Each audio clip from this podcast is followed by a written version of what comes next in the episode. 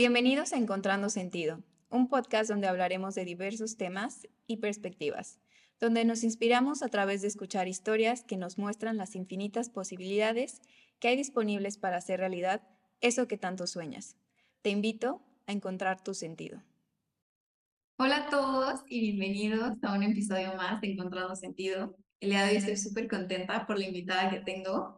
Eh, muchas gracias por estar hoy aquí porque yo sé que tienes una agenda súper ocupada y que a pesar de que costó trabajo cuadrar eh, esta entrevista, hoy estás aquí eh, compartiéndonos tu tiempo. Así que, Nuria, por favor, yo siempre le digo a la gente que nadie mejor que ustedes para que se presenten y nos cuenten quiénes son y qué hacen. No, feliz de estar aquí, Ana Karen. Mil gracias, mil gracias por invitarme. Este, pues justo yo soy Nuria Cristo, eh, soy founder y CEO de Utopico. Em, no sé cómo qué quieres saber exactamente de mí, ya me dirás, pero, pero bueno, yo me, me consideraría como una persona eh, sumamente curiosa, sumamente determinada, persistente eh, y Creo que las personas que me conocen siempre me dicen, donde pones el ojo, pones la bala. Creo que eso es súper cierto de mí. Em, y creo que algo que también me define mucho es que me encanta crear, crear cosas, resolver problemas. Y pues creo que todo esto está englobado en emprender, ¿no? Y pues por eso la creación de Utópico. Buenísimo. Me gustaría que nos platicaras cómo, cómo nace la idea de, de crear utópico? Pues mira, justo María Emilia, mi co-founder y yo, antes trabajábamos juntas en una incubadora y aceleradora de negocios para mujeres. siempre hemos sido como súper fieles creyentes de la equidad de género, de poder eh, impulsar a, a, más mujeres a que se animen a emprender y que existan estos como modelos allá afuera para que otras mujeres puedan inspirarse en ellos. Y por eso creo que las dos acabamos trabajando ahí. Y justo de trabajar en, eh, pues muy de la mano de estas founders mujeres, nos dimos cuenta que un problema que tenían recurrente era encontrar talento técnico bueno, ¿no? Desde, oye, ¿dónde encuentro talento tech? ¿De dónde lo saco? ¿Cómo sé quién es bueno, quién no? Eh, y muchas veces son eh, founders que no son técnicos y necesitan pues, pues, justo saber si la persona que va a entrar al equipo es buena técnicamente hablando o no, ¿no? Lo mismo que pasa con el área de recursos humanos, ¿no? Muchas veces eh, tiene como muy buena expertise en testear eh, y saber si son buenos o no eh, otros perfiles, ¿no? Como de, no sé, marketing, finanzas, etcétera. pero en el área técnica todavía no están lo suficientemente especializados y a lo mejor todavía no entienden lo suficientemente bien qué tipo de roles hay y qué tipos de tecnología necesita tener cada rol y luego cómo testeo que esos sí tengan ese tipo de tecnología y que lo tengan en el nivel que yo lo necesito, ¿no? cuando nos dimos cuenta que, que este problema existía y que básicamente pues no existía una definición de lo que era calidad en los perfiles técnicos, decidimos crearla, ¿no? Y decidimos eh, crear utópicos. Entonces, por, por azares del destino, nos fuimos a hacer una maestría juntas, María Emilia y yo, en Londres, en UCL, en, Technology Entrepreneurship se llamaba.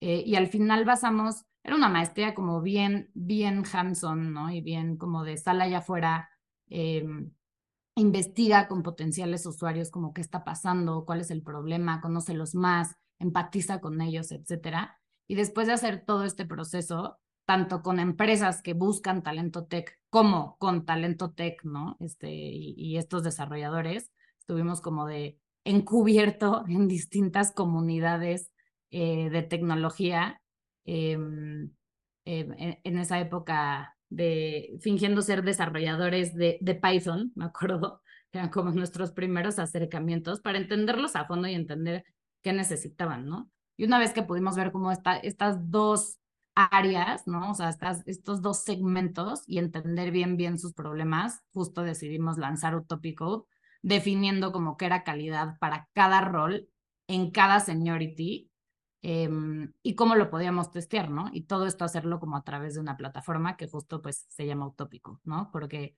para nosotros es como cuando encuentras la persona utópica con la que quieres trabajar, ¿no? Buenísimo. Oye, y me surge una duda aquí, este, porque está súper padre que, que encontraste un, una área de oportunidad allá en el mercado donde dijiste, nadie está eh, poniendo atención a esto, ¿no? O sea, nadie está detectando el buen talento. Entonces, una vez que encontraste esta parte de lo que la gente estaba buscando, ¿fue difícil eh, abrir mercado en esto? ¿O ha sido difícil en este tiempo? Como abrir un mercado en esto o si ha sido como la gente llega porque aman lo que estamos haciendo? Sí, no, yo creo que más bien la segunda opción. Em, definitivamente la gente, la gente llega porque verdaderamente creo que cuando resuelves un problema que es lo suficientemente doloroso, la gente llega porque está buscando la solución a su problema, ¿no? Em, claramente ahora nosotros también salimos a buscar activamente gente como, como para, para poder crecer más. Em, pero, pero siempre hemos visto que el problema que estamos resolviendo es muy doloroso para las empresas y entonces es muy fácil que lleguen. Y la razón por la que es muy doloroso es que tú, tú, tú ponte en los zapatos de, de un founder, ¿no? O de, em, o de alguien que está, mm, alguien que necesita contratar un equipo técnico eh, y o no sabe cómo hacerlo, ¿no? En el caso de, de las áreas de recursos humanos. O en cuanto al founder, se está viendo frenada como la productividad y sobre todo como la producción de su producto tecnológico por no tener este talento. imagínate esta frustración, ¿no? O sea, no poder avanzar y no poder concentrarte en lo que es verdaderamente importante, que es concentrar, eh, o sea, construir tu producto y construir tu empresa y crecerla, porque no encuentras a la gente indicada o no sabes dónde buscarla o no sabes cómo saber quién es bueno y quién no, ¿no? Entonces, este, pues sí, muchos llegan porque básicamente tienen eh, este problema. Este problema. Bueno, creo que en, la última conversación que tuve contigo te decía que qué complicado es encontrar un buen programador, ¿no? Qué complicado es encontrar alguien que se comprometa. ¿Cómo hacen ustedes para encontrar ese talento allá afuera? Eh, y sobre todo porque creo, y ya lo he platicado así como con varios amigos, ya hay como un cierto estigma o como que las personas cuando buscan un programador ya tienen como mucha desconfianza de... Eh, va a cumplir, no va a cumplir, cumplirá la expectativa de lo que estamos haciendo, ¿sabes? Entonces, ¿qué tan difícil ha sido para ustedes esa parte? Sí, desafortunadamente existen muchas historias de, de, terror allá afuera, ¿no? O sea, muchas veces nos llegan como con este, este tipo de historias de terror que mencionas, ¿no? Como no se comprometió, se fue, se llevó el código, se borró el código, etcétera, etcétera. Em, pero, pero yo creo firmemente que Latinoamérica tiene muchísimo potencial, ¿no? Y tiene, sigue teniendo y tiene y, y, creo que tendrá y seguiremos construyendo talento tech de calidad y talento top en tecnología, ¿no? Em, y creo que ya es algo en donde eh, incluso países extranjeros como Estados Unidos o Canadá nos están volteando a ver para, para tener sus equipos tecnológicos aquí, ¿no? Em, para nosotros es bien importante que tengan tres cosas, básicamente.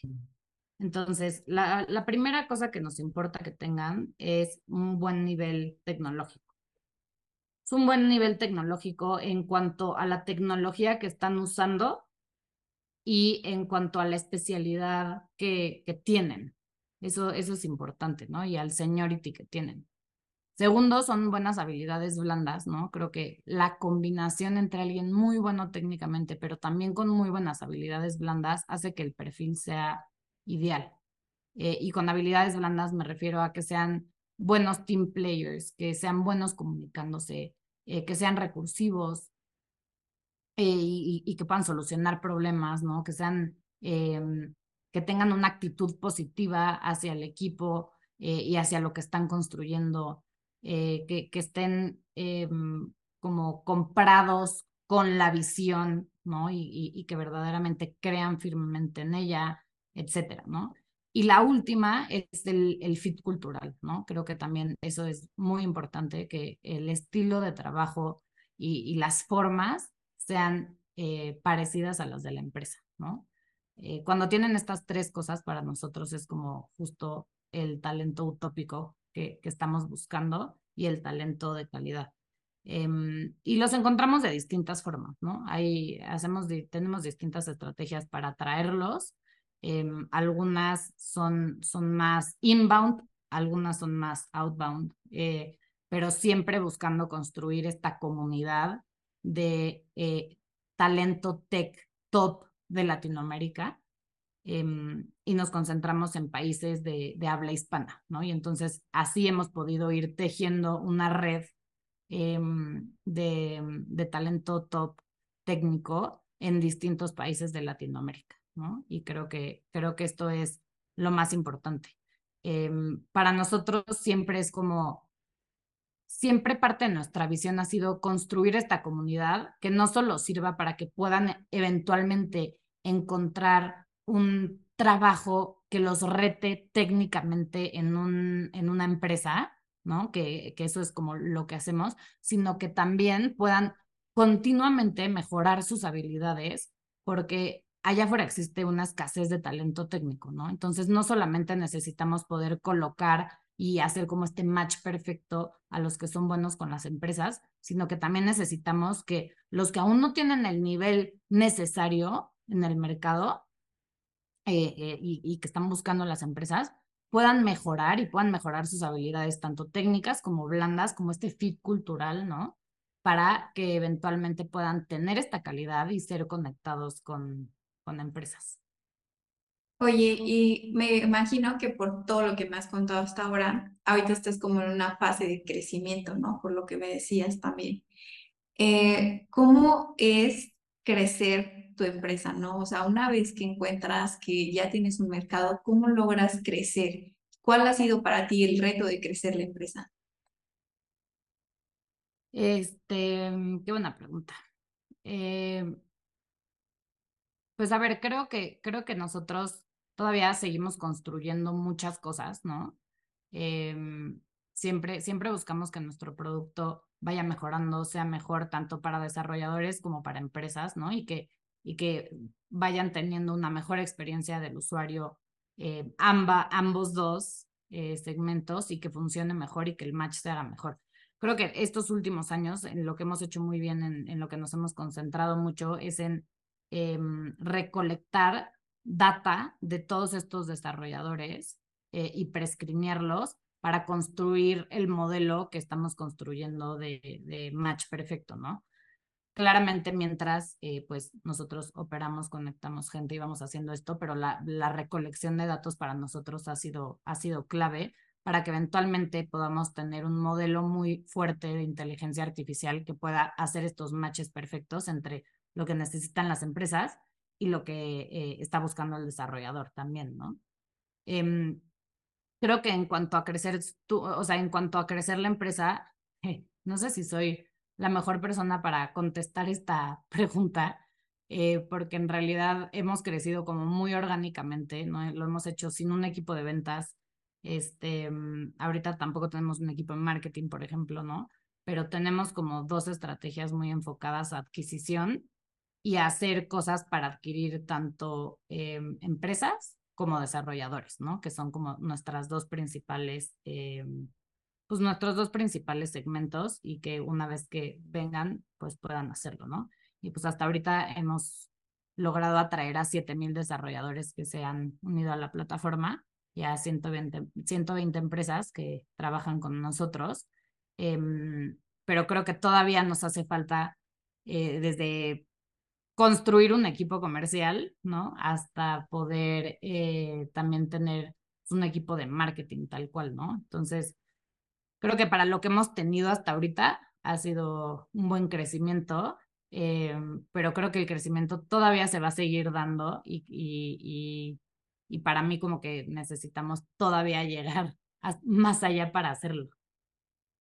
Ok, y por ejemplo, ahorita tocaste un tema interesante que, que me gustaría explorar, que es la parte del equipo, porque es, o sea, sales a buscar gente, desarrolladores, programadores, pero internamente, ¿cómo construyes un equipo? ¿Cómo desarrollas a tu equipo, a tu gente? Sí, qué buena pregunta. Y te refieres como a mi equipo técnico, supongo, ¿no? Sí, a la gente que trabaja contigo y que hace que Code, o sea, funcione. ¿Cómo, cómo creas un equipo y cómo lo vas desarrollando? Eh, también como esta parte de tu propia cultura, cómo la vas transmitiendo. Sí. Este, qué buena pregunta también. Pues mira, creo que la cultura se, mm, creo que la cultura empresarial se parece muchísimo a la cultura eh, como de los países, ¿me, me explico? O sea, como, como la cultura que tú tuviste de chiquito, ¿no? Y como que la cultura se mama al final, ¿no? Y se mama porque lo ves y lo ves en tus papás y en la dinámica que hay en tu familia y en tu país y en las calles y al final como que eso va construyendo tu cultura de mexicano, ¿no? En este caso, por ejemplo. Y creo que en las empresas pasa exactamente igual, o sea, literal es algo que tiene que vivirse y respirarse en el día a día y que empieza con el ejemplo y, y, y, el ejemplo creo que de uno mismo, ¿no? Em, desde, desde tú recoger el papel que se cayó porque quieres que la oficina esté limpia y que no importa quién lo recoja em, y, no importa quién haga la tarea, pero esa tarea se tiene que hacer, ¿no? Y el que tú lo hagas y hagas esa simple acción habla mucho hacia los demás, ¿no? Em, a nosotros, por ejemplo, también nos dicen mucho, o sea, esto como literal para, palabras de nuestro propio equipo, como que cuando, cuando ven que, que, que los tiempos son difíciles o que eh, necesitamos llegar a la meta y todavía nos falta un cacho, somos muy de meter las manos y hacer que suceda, ¿no? Y esto pues es algo que eventualmente también se permea en la organización y, y hace que la gente quiera meter las manos y ejecutar. Y a lo mejor no es tu puesto específicamente, pero no importa porque necesitamos más bien cumplir con el milestone que nos propusimos como empresa en lugar de, de decir, este es mi puesto y aquí me quedo, ¿no? Eh, entonces creo que, creo que es eso, o sea, como que es mucho, mucho de dar ejemplo, eh, mucho de ser congruente. Eh, y, creo que con esas dos puedes ir permeando eh, pues justo lo que quieres que se viva y se respire dentro de la empresa, ¿no? Eso lo diría en cuanto a la cultura. Pero me preguntaste también cómo construyes un equipo.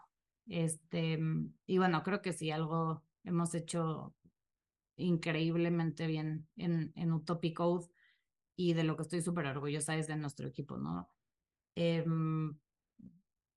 yo no, no sé si esto fue suerte o fue muy buena planeación, pero creo que desde, em, o sea, creo que se empieza diciendo qué es lo que necesito, ¿no? O sea, qué, qué, cuál va a ser el plan del año y cuál van a, cuál, cuáles van a ser los planes para llegar a ciertas milestones que necesito para, a lo mejor, no sé, tu próximo funding round o tu próxima, eh, pues lo que sea, lo que estés queriendo llegar, ¿no?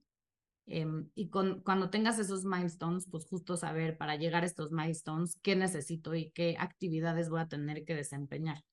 Y quién me puede ayudar a hacer estas actividades. Y creo que ahí puedes empezar a pues, desmenuzar eh, qué tipo de roles existen y a quién necesitas para, para qué cosas, ¿no? Y, y, y, a quién necesitas unir dentro del equipo. Y luego, pues es cuestión de salir a buscarlos. Em, también me preguntaste como cómo mantenerlos motivados.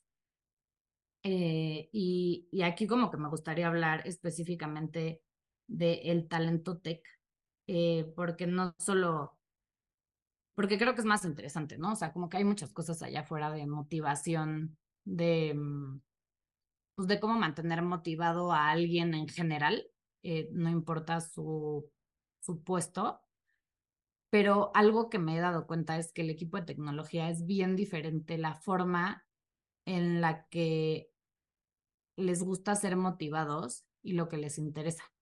Y como pues nosotros nos dedicamos justo a tecnología, creo que para los que nos están oyendo tal vez les interese más.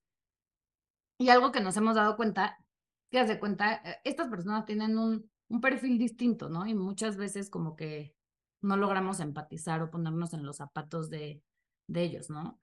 Em, y algo que les mueve muchísimo son los retos y tener un, un reto distinto, así no sepan hacerlo. ¿Y a qué me refiero? O sea, si tú tienes un front que de repente o sea, un desarrollador frontend, ¿no? Y de repente ya lo estás viendo pues un poco aburrido o que ya no está dando el ancho como antes lo daba. Eh, o que ya como que no está entregando lo suficiente y como que ya ves que la motivación está cayendo, cambiarlo a que a, de, de, puesto y decirle, bueno, ahora quiero que seas un backend, como que le vuelve a prender la chispa al 100. Y son como unos picos de adrenalina que me he dado cuenta que suceden en los equipos de tecnología específicamente, ¿no? ¿Por qué? Porque literal es que, como, o sea, yo no sé nada del back. Ya sabía todo lo del front, ya estaba aquí muy cómodo, ya lo, ¿no? Pero claro, ya me empecé a aburrir. Pero qué interesante ahora aprender de backend. Y, y qué interesante ahora meterme a eh, leer, estudiar, eh, leer documentación, eh, etcétera, ¿no? Preguntar, meterme a comunidades, lo que sea, con tal de sacar el reto del backend. Entonces me he dado cuenta que, que y creo que esto como para todos, todas las personas que nos escuchan que tengan equipos técnicos, el moverlos eh, de, de puesto o asignarles como un proyecto distinto al que tienen, em, que les sea retador y que tenga un reto técnico, hace que el pico de adrenalina suba y entonces la motivación como que vuelva a empezar, ¿no? Y creo que eso es algo eh, súper interesante eh, de, de, saber y, y, de, y de actuar con ellos, ¿no? Digo, además de que siempre les gusta, digo, a este sector en específico, como tener recursos para saber en dónde eh, aprender, ¿no? Poder, poder tener a lo mejor como licencias para, para eh, como de, de, algunos cursos, como para poder saber más y aprender más, ¿no? Como que ese tipo de cosas les, pues les, te diría que les llena mucho el corazón, tal cual, y entonces hace que, que estén más motivados y estén más contentos, ¿no? Además de siempre estarlos alineando a la visión y enamorándolos del problema, porque al final eso es lo que tenemos que hacer todos, ¿no? O sea, estar totalmente enamorados del problema para querer resolverlo y entonces resolverlo de la mejor forma posible, ¿no?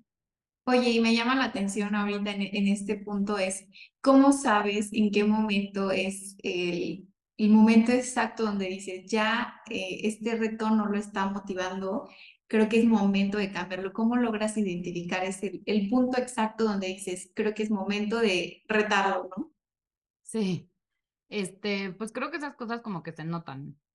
O sea, hay que como saber leer a las personas, ¿no? Y creo que esas cosas se notan desde el lenguaje corporal, desde este, mm, desde cómo te responde la gente, eh, desde lo comprometido que los ves, los, el tiempo de entrega, desde la pasión que le ponen o no, ¿no? O sea, creo que esas cosas como que las vas notando cuando alguien del otro lado está súper emocionado y quiere hacer algo y te trae mil ideas y está como en esta actitud súper echado para adelante, a cuando ya como que, um, sí, ¿no? O sea, como, como que es algo que, que, se, que vas, no sé, vas leyendo en, en las personas, ¿no? Ya, buenísimo. Oye, y voy a cambiar un poco de tema, pero al inicio me decías que eres una persona súper determinada.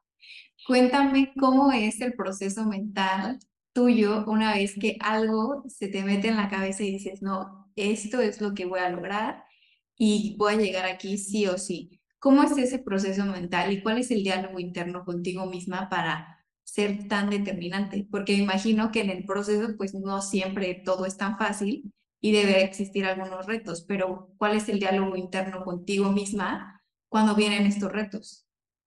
Sí. Ah, pues creo que parte de mi personalidad es que estoy muy, muy, muy terca, este, diría, y, y, como, como muy necia, ¿no? O sea, cuando, cuando veo algo que quiero, este, pues literal no quito el dedo del renglón hasta que sucede, ¿no? Eh, y creo que puede, o sea, en, en todos los aspectos de mi vida, hasta en mi vida personal, ¿no? Eh, pero como que no existe diálogo interno, o sea, no existe la posibilidad en mi cabeza de que no pase. No hay diálogo interno así de qué pasa si no pasa. No, o sea, de que va a pasar, va a pasar. ¿Cómo? Ya buscaré la forma, pero de que va a pasar y vamos a llegar aquí, vamos a llegar aquí, ¿no? Tanto en lo laboral como en lo personal, ¿no? O sea, si yo quiero cumplir algo también en lo personal, es como si quiero esto, no sé cómo, pero eventualmente como voy a estar aquí. Este, entonces como que no, como que no existe diálogo entre ¿qué pasa si no voy a llegar aquí? ¿No? Me acuerdo que uno, un, un, amigo cercano me decía como, pero ¿y cómo sabes que va a pasar? Y yo, pues, porque sé que va a pasar, porque lo voy a hacer que pase. Y me decía, pero ¿qué tal si no pasa? Y yo, no existe esa posibilidad, ¿no? Como que para mí, literal en mi cabeza, sí no existe esa posibilidad. Y creo que es parte de que, que, que al final siempre sí lo, lo acabo logrando, ¿no? Em, obviamente siempre, siempre vienen retos, eh, pero creo que los retos pues hay que tomarlos como, pues como son y como vienen, ¿no? Como retos y hay, hay, hay altos y bajos. Em, creo que en el emprendimiento es donde más altos y bajos he sentido, ¿no? Es, es, es una locura, o sea, un día piensas que eres el rey del mundo y le estás rompiendo la cara a toda la competencia y se te ocurrió la mejor idea del planeta Tierra y que vas a impactar a muchísima gente y al día siguiente piensas que eres un retrasado mental, que en qué momento se te ocurrió esto y que claramente no va a funcionar y que en qué momento todo es tan chafa, ¿no? Em, y muchas veces ese puede ser el mismo día, literal. Este, entonces, em, no sé, pero como que saber que son como, pues justo, saber que es como una montaña rusa, saber que son como estos este, altibajos em, y, y saber que es normal, ¿no? También a mí creo que me ha ayudado mucho como, pues escuchar como otros podcasts también de, de emprendedores, este, no sé, me encanta el de How I Build This, por ejemplo, y escuchar que otros como que el proceso de de estar en altos y bajos, ¿no?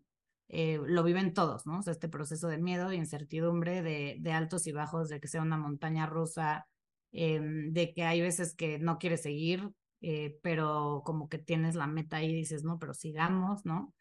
Eh, como, que, como que lo viven todos y entonces eso es un poco reconfortante. Pero sí, creo que dentro de mi cabeza como que no existe la posibilidad de que no pueda pasar, solo existe el busca la forma de cómo eh, cómo hacerlo eh, y resuélvelo, ¿no? O sea, como muy, muy resolutivo y, y, muy curioso, como, y si no puede suceder, ¿por qué no puede suceder? Porque entonces creo que ahí está la respuesta, ¿no? Buenísimo. Creo que así funciona un poco mi cabeza. No sé si hace sentido. Sí, sí, sí, hace todo el sentido, ¿no? Porque tú estás 100% enfocada en cómo vas a lograr llegar al punto al que quieres llegar, ¿no? Eh, y me encanta esto que dices de que no existe la posibilidad de que no suceda, es simplemente encontrar la forma en que tienes que eh, solucionar el punto al que quieres llegar. Y me encanta eso. Justo mi siguiente pregunta va hacia, ¿ha habido algún libro eh, que, que crees que te ha ayudado con esta parte de, de construir un mindset tan fuerte de decir no hay, no hay posibilidad? ¿O hay algo que recomiendes tú que te haya ayudado para construir este mindset? Mm, híjole, creo que ese mindset sí viene tal cual de mi personalidad desde, desde que era chiquita, ¿no? O sea, me acuerdo también, el, el otro día justo le contaba a uno de mis amigos como de una vez que quería un, que de chiquita me encantaba bailar y entonces quería como hacer un concurso de baile eh, que en esa época eh, estaba muy de moda y yo, mi sueño frustrado era ser este, mm, em, como porrista, ¿no? Como cheerleader de las gringas, ¿no? Eh, claramente, pues yo vivía en México, eso no existía. Y también iba en una escuela en donde a la gente no le gustaba bailar. Y al final como me conseguí, o sea, esto tenía, yo creo que tenía como 11 años y se me ocurrió hacer unas circulares que fui a repartir a otras escuelas en donde sabía que a las niñas les gustaba más bailar, para que las firmaran sus mamás, conseguía una coreógrafa que había ganado el concurso anterior, una clase de baile, pero a todos les iba diciendo como, bueno, ¿ya tienes coreógrafa? Sí, ¿no? Y a la coreógrafa, ¿ya tienes gente? Sí, pero en realidad no tenía nada, ¿no?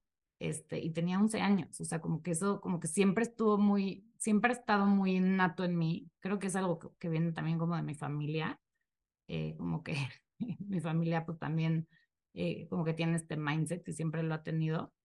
Em, y como que siempre funciona así.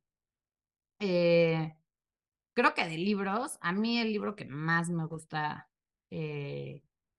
creo que hay un par, ¿no? O sea, creo que el, el, de The Lean Startup me parece muy bueno, como para, como para darte una idea como de justo cómo hacer una lean startup y cómo, cómo tener este mindset y pivotear y etcétera. Creo que está muy bueno.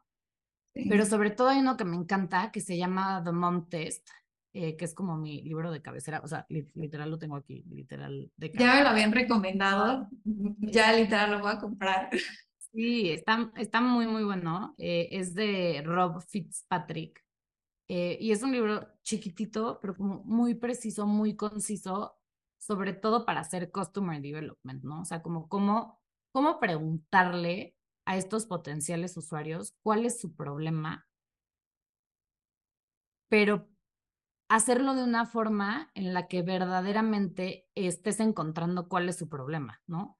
Sea, no un típico cuestionario de, eh, de Google, eh, de opción múltiple, ¿no? Sino verdaderamente como entender a fondo cuál es su problema y guiarlos hacia que te lo cuenten sin sesgarlos. Y esto, y esto es difícil, ¿no? Y justo se llama The Monted porque es como, justo empieza diciendo como em, este hijo que quiere eh, hacer una aplicación de, recetas, ¿no? Como de recetario, y entonces va con su mamá y le dice, oye, mamá, imagínate qué increíble, a ti te gusta cocinar, ¿no? Y siempre usas un recetario, ¿no? Que yo lo veo en la cocina. Bueno, ahora qué te parece que pues, tienes un iPad, ¿no? Entonces en el iPad vas a poder bajar mi aplicación que te va a costar un dólar y ahí vas a tener todas las recetas del mundo que quieras y las vas a poder usar ahí y cocinar desde ahí y así, ¡pum!, fuera, fuera recetarios, ¿no? Entonces la mamá le contesta como, ah, qué buena idea, hijo. Como, sigue con tu super idea, ¿no? Porque justo es tu mamá y te quiere y no te va a decir como un dólar, que no las aplicaciones son gratis. Eh, dos, como ni siquiera quiero cambiar mi recetario porque lo quisiera poner en, mi, en un iPad. Eh, muchas de las recetas son de mi mamá y me da añoranza ver el recetario sucio que tiene no sé qué, ¿no? Eh, o esas recetas que van a poner de dónde van a venir.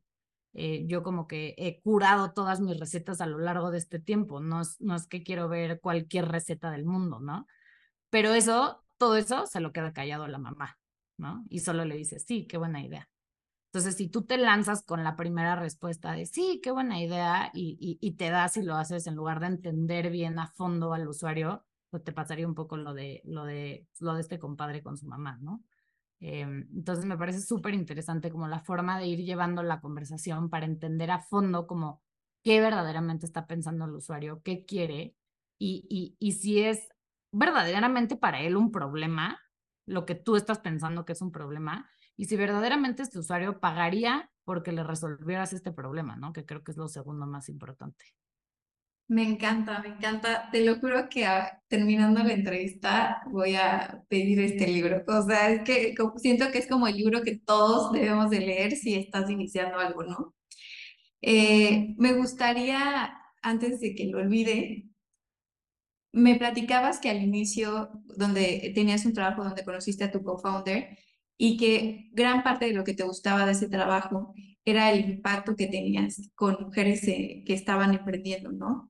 Cuéntame, ¿qué es lo que más aprendiste de ti en, este, en ese lugar y qué es lo que más eh, te deja como feliz en cuanto a impacto que, pudiste haber generado o creado en, en ese lugar? Sí, este, pues sí, justo, justo como te dije, soy una fiel creyente este, de, de la equidad de género. Em, y, como que siento que hay todavía muchísimo que hacer en ese rubro, sobre todo en Latinoamérica.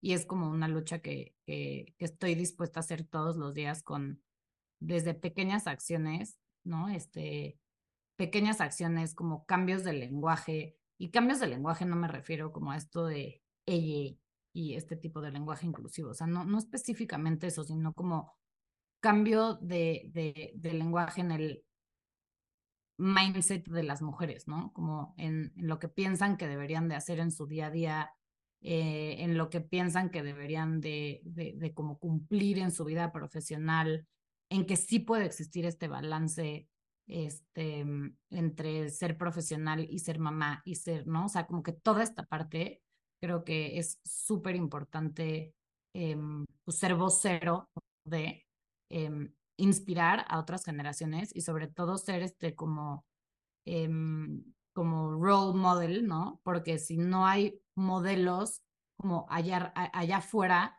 que las niñas chiquitas puedan ver, es muy difícil poder querer ser algo que no sabes que existe, ¿no? Entonces, para mí esto es como súper importante y creo que gran parte de lo que siento que, que impactamos, em, bueno, que impacté, voy a hablar por mí, porque no sé mi socio específicamente que haya pensado, pero gran parte de lo que creo que yo impacté ahí fue en poder empoderar a todas estas mujeres cada vez que eh, hablábamos con ellas o teníamos mentorías o, les ayudábamos a mejorar su negocio o las, inspirábamos a crear su negocio cuando solo llegaban con una idea, a enseñarles el que sí se puede, sí se, sí se puede y hay que darle y hay que seguirle y, y, que te la tienes que creer, ¿no? Y que y como, y como que sientan este empoderamiento y que lo puedan hacer, como que esa, esa parte creo que, que fue la que más eh, me marcó y como que la, la que creo que más eh, me hizo impactar a las, a las eh, founders de, de esta incubadora y aceleradora. ¿no? ¿Y qué aprendiste de ti estando en ese lugar? Em, ¿Qué aprendí de mí? No, pues es que creo que aprendí muchísimas cosas, pero creo que aprendí que era muy determinada, o sea, como que siempre, siempre lo había sabido, pero ahí como que se me materializó mucho, ¿no? Con un proyecto en específico que hice, que, que, que creía que iba a llevar a la empresa como a otro nivel, ¿no? Eh, y no quité el dedo del renglón hasta que saqué ese proyecto y como lo, se lo pude enseñar a, en ese momento quien, quien estaba a cargo, ¿no? Eh, para poder impactar a más mujeres de, de manera digital, ¿no? Eh, y creo que ahí me di cuenta que podía, que podía crear cosas desde cero, ¿no? Y que podía crear productos digitales y que en realidad cualquier cosa que le quisieras hacer, como que con ganas y Google, literal, era como, es como lo suficientemente, este, o sea, Google ganas tiempo y esfuerzo, es lo único que necesitas para llegar a, a, donde, literal, a donde quieras estar, ¿no? O sea, tal cual. Y como que ahí lo vi muy materializado, ¿no? Cuando, cuando yo literal le, me di el tiempo, busqué muchas cosas que no sabía, construí todo un producto, este, digital y lo pude como plasmar y, y, verlo realizado, dije, ah, órale, ¿no? Como, como esto, esto se puede y es cuestión de eh, usar la recursividad eh, de uno mismo y hacerlo suceder, ¿no?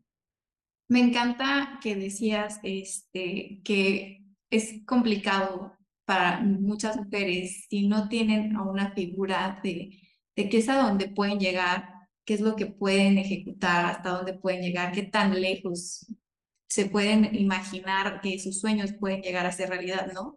Entonces, ¿qué le dirías tú a todas esas mujeres que quizás hoy tienen alguna idea, pero que dudan, pero que, sabes, que muchas veces no tienen claro también su potencial? ¿Qué le dirías a todas esas mujeres? Y también porque eh, creo que vivimos en un país muy machista, entonces quiero ser muy cuidadosa con esto, pero ¿qué le dirías tú a todas esas mujeres? Sí, este, pues justo que se animen, o sea, que se animen, que se avienten, que miedo tenemos todos, ¿no? Y es cuestión de literal ponerte ahí y, y, y hacerlo suceder, ¿no? Eh, que todo el mundo va a tener siempre un comentario que decirte, no, estás loca, ¿cómo crees? No va a funcionar, y no has pensado en que esta parte no sé qué, y no has o sea, siempre, y además como me he dado cuenta justo que, la cultura latina siempre busca el cómo no en lugar del cómo sí, ¿no?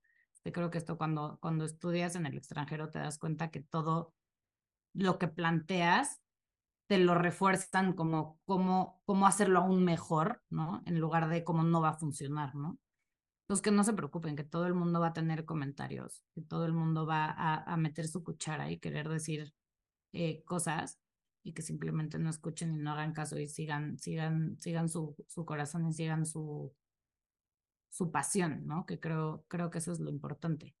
Em, y, y que eduquen a las siguientes generaciones eh, de una forma distinta, ¿no? O sea, justo esto que dices de vivimos en un país muy machista, definitivamente, ¿no? O sea, es, es, es difícil poderlo hacer si no hay, pues, uno, alguien que confíe en ti y dos, alguien que te impulse, ¿no? Y si, y si a lo mejor los que están alrededor de ti están haciendo todo lo contrario, cuesta, si de por sí cuesta, este, poder elevarte y poder como subir hacia tu, tu pasión o hacia tu meta, em, teniendo estos modelos y teniendo este apoyo, eh, pues no teniéndolos aún más difícil, ¿no? Entonces, em, yo, por ejemplo, o sea, de como yo personalmente, eh, creo que tuve muchísima suerte de, uno, mi mamá creo que le pasó justo, justo eso, ¿no? Entonces, como siempre desde muy chiquita era, yo quiero que tú sí puedas, ¿no? Entonces, desde chiquita como que me metió este bicho de, yo, yo quiero que tú sí puedas porque yo no pude y me arrepentí mucho de no, eh, de no llegar como al punto profesional que quería, ¿no? Y a mí esa, esa, esa frustración, el ver esa frustración en mi mamá y como cómo repercutió en su vida, ha sido fuente de inspiración eh, durante todos estos años. Pero también tuve un papá que me decía, tú puedes ser presidenta mañana si quieres, ¿no? O sea, tú vas a ser la, o sea, tú puedes ser presidenta o vas a ser la mejor doctora o vas a ser este, la mejor, digo, siempre me ponía roles que no me interesaban mucho, como el de presidenta o doctora, pero al final como que justo nunca pensé que había algo que no podía hacer, pero eso fue porque me lo, me lo, dijeron en casa, ¿no? Y creo que esto es algo bien importante. Em, y hace poco platicaba con una amiga y me decía, no, pues es que, no, imagínate, ¿cómo, cómo vamos a pensar que podemos ser presidentas si nadie nos lo dijo? Y, yo justo me acordaba de mi papá, ¿no? Y decía, no, pues a mí sí me lo dijeron. Y creo que eso hace toda la diferencia. Entonces, no solo decirles que se animen, sino decirles que el, la educación a las siguientes generaciones, sin importar el género, siempre tiene que ser como de impulso, ¿no? De tú puedes y de, y de, y de ser como este, esta red de apoyo y como de impulso em, incondicional hacia lo que sea que quieran hacer para que ellos puedan tener esta fuerza interna para salir adelante y como perseguir esta meta, ¿no? Ah, me encanta, me encanta todo lo que dijiste, porque creo que justo este diálogo interno que a veces tenemos con nosotros mismos o que nosotros eh, escuchamos y que a veces terminamos como comprando de que si alguien no te lo dice, terminas creyéndolo, pero si hay alguien que te impulsa y te dice, oye, si puedes, tú puedes hacer lo que tú quieras, también terminas creyéndolo, ¿no? Entonces, qué interesante.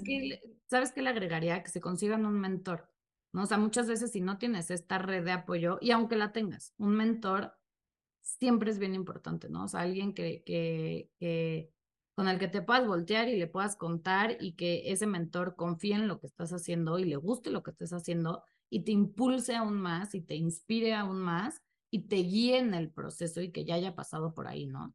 Em, y hace poco también me preguntaban, pues sí, pero ¿cómo le hago para, para tener un mentor? Y es tan fácil como cuando encuentres esa persona que digas, híjole, qué admiración de persona, me encantaría que estuviera, tenerla cerca, me encantaría que me guiara, me encantaría preguntarle, ¿quieres ser un mentor?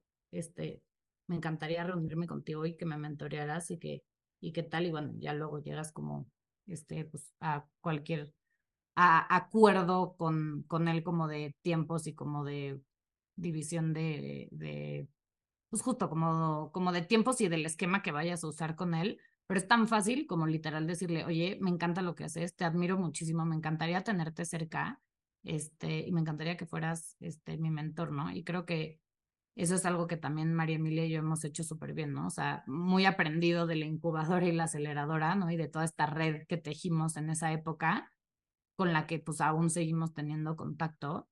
Eh, y, siempre que vemos a alguien que nos inspira mucho o que, o que sabe más que nosotros en un tema en el que a lo mejor ahorita está siendo difícil para nosotros, em, pues lo, justo lo volvemos como nuestro mentor, ¿no? Y, y, y, es quien nos guía y quien nos va dando como esta dirección y es súper útil, súper reconfortante, súper inspirador y, y, y súper propulsor, ¿no? Y por ejemplo, ahora que dices que tocas el tema de, de los mentores, ¿crees que hay algún consejo que te hayan dado que haya transformado así tu vida, de que digas, este consejo, eh, hay un antes y un después mío? ¿O que crees que en ciertos momentos eh, es como recuerdas ese consejo y dices, claro, esto es clave? Sí, miles, miles, pero hay, hay un par que agradezco mucho. Este, no, es que literal me vienen a la cabeza de que uno tras otro, pero hay un par que agradezco mucho. Uno fue el primer mentor que tuvimos, fue el primer mentor que nos dijo, bueno, perfecto todo lo que me dicen, pero yo quiero un desarrollador así y así y así y así para mañana. ¿no? bueno, no nos dijo para mañana, pero sí nos dijo para dentro de un mes. Este, y les voy a pagar tanto.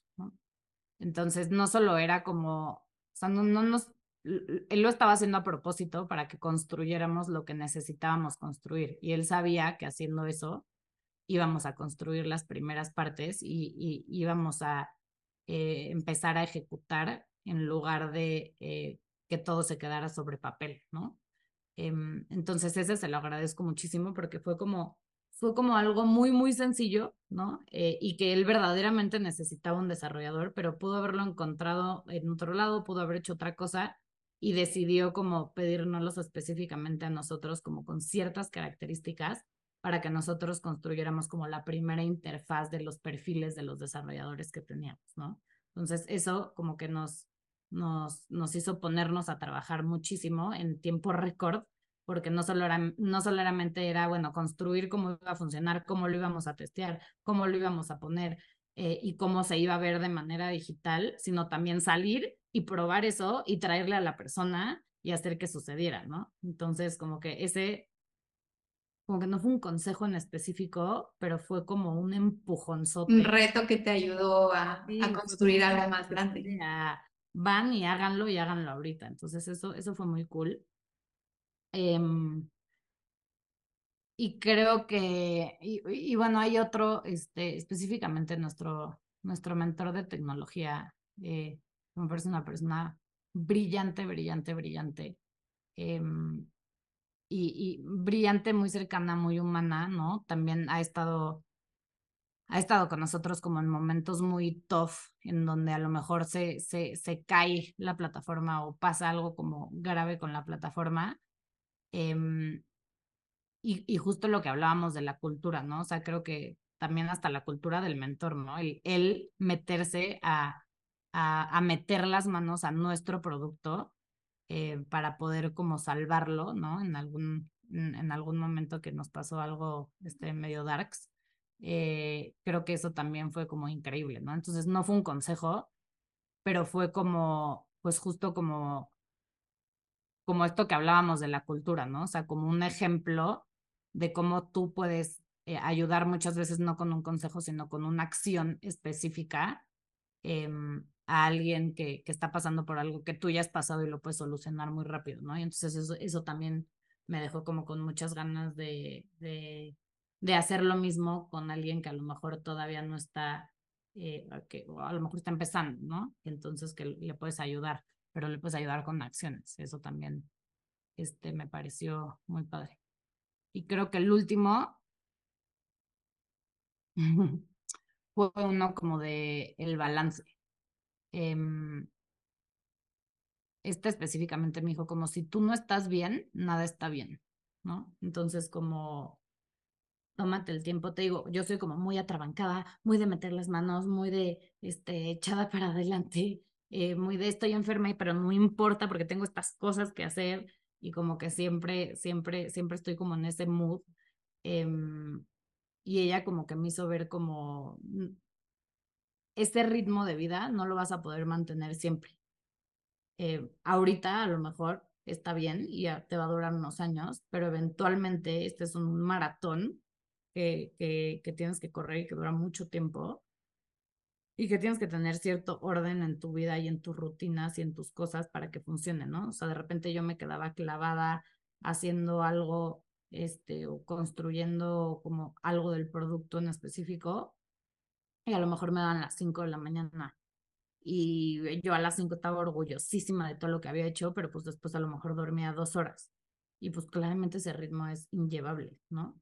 Eh, entonces, el, el, el, el que, y eso que yo odio las rutinas con todo mi corazón, y ella me enseñó mucho como a poder hacer rutinas, ¿no? Y hacer rutinas que no solamente te ayuden como, como físicamente, física y como mental y espiritualmente, ¿no? Como para que puedas estar bien en conjunto en ti misma, em, para que todo lo demás pueda estar bien, ¿no?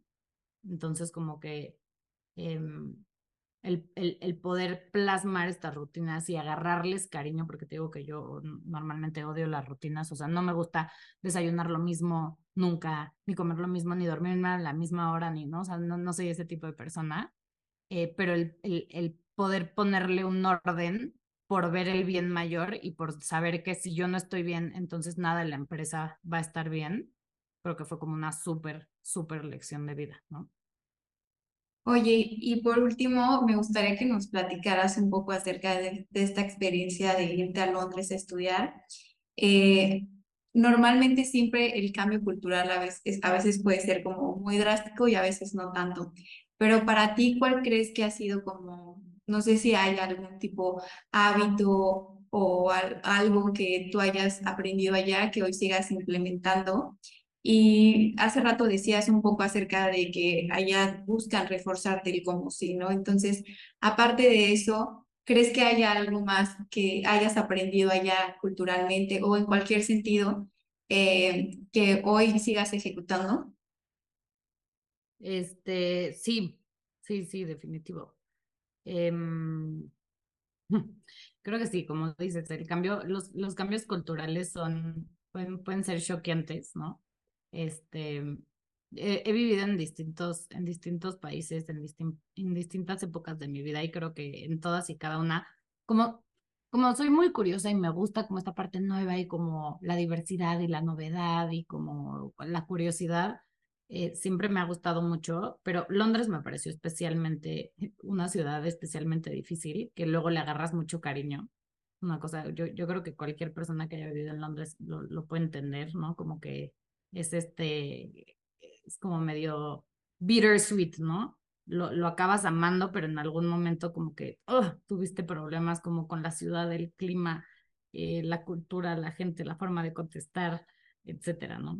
Este, pero creo que algo que les admiro muchísimo es esto que te decía de buscar el como sí y buscar construir en lugar de destruir, ¿no?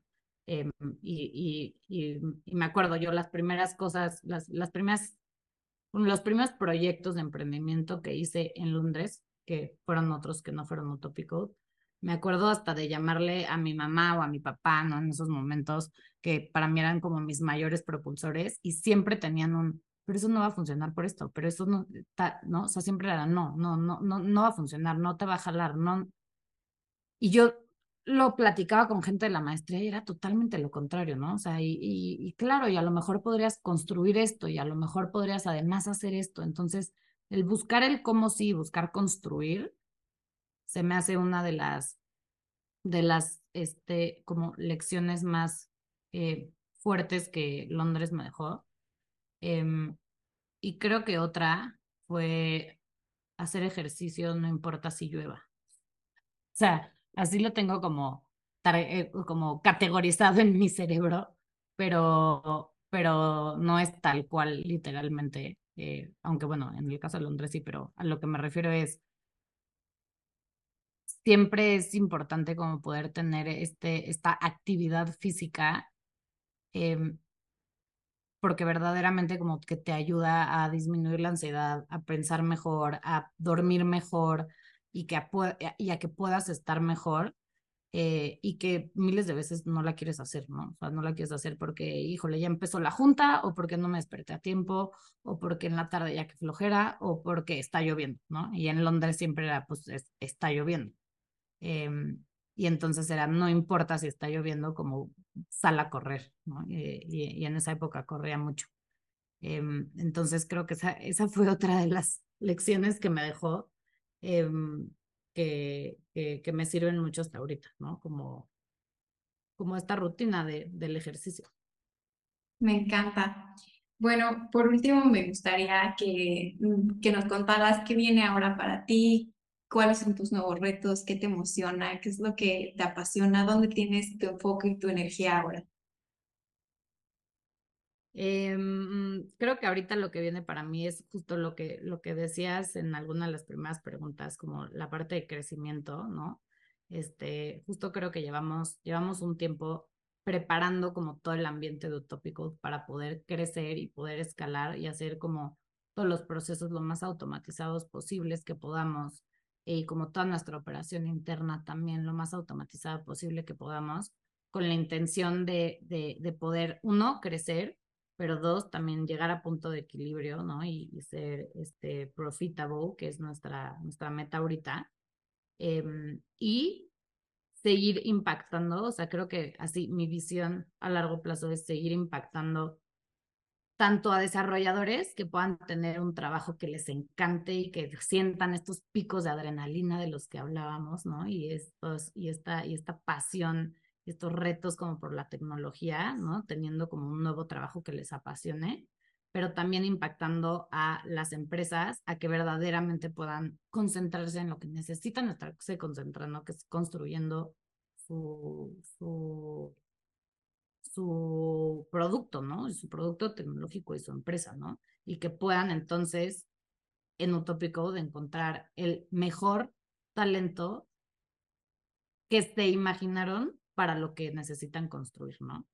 Entonces creo, creo que para mí ahorita es eh, hacer todo para que siempre esa, esa visión se cumpla, ¿no? Y creo que el siguiente paso es, em, ahora que ya seteamos como este ambiente para, para estar listos para crecer, como potenciarlo y, poder llegar hacia allá para seguir impactando.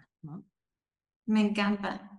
Por último, ¿qué le dirías a la gente eh, que está construyendo algo desde cero ¿cuál crees que sería el consejo de oro o el que a ti te hubiera encantado escuchar cuando empezaste a hacer tus primeras creaciones?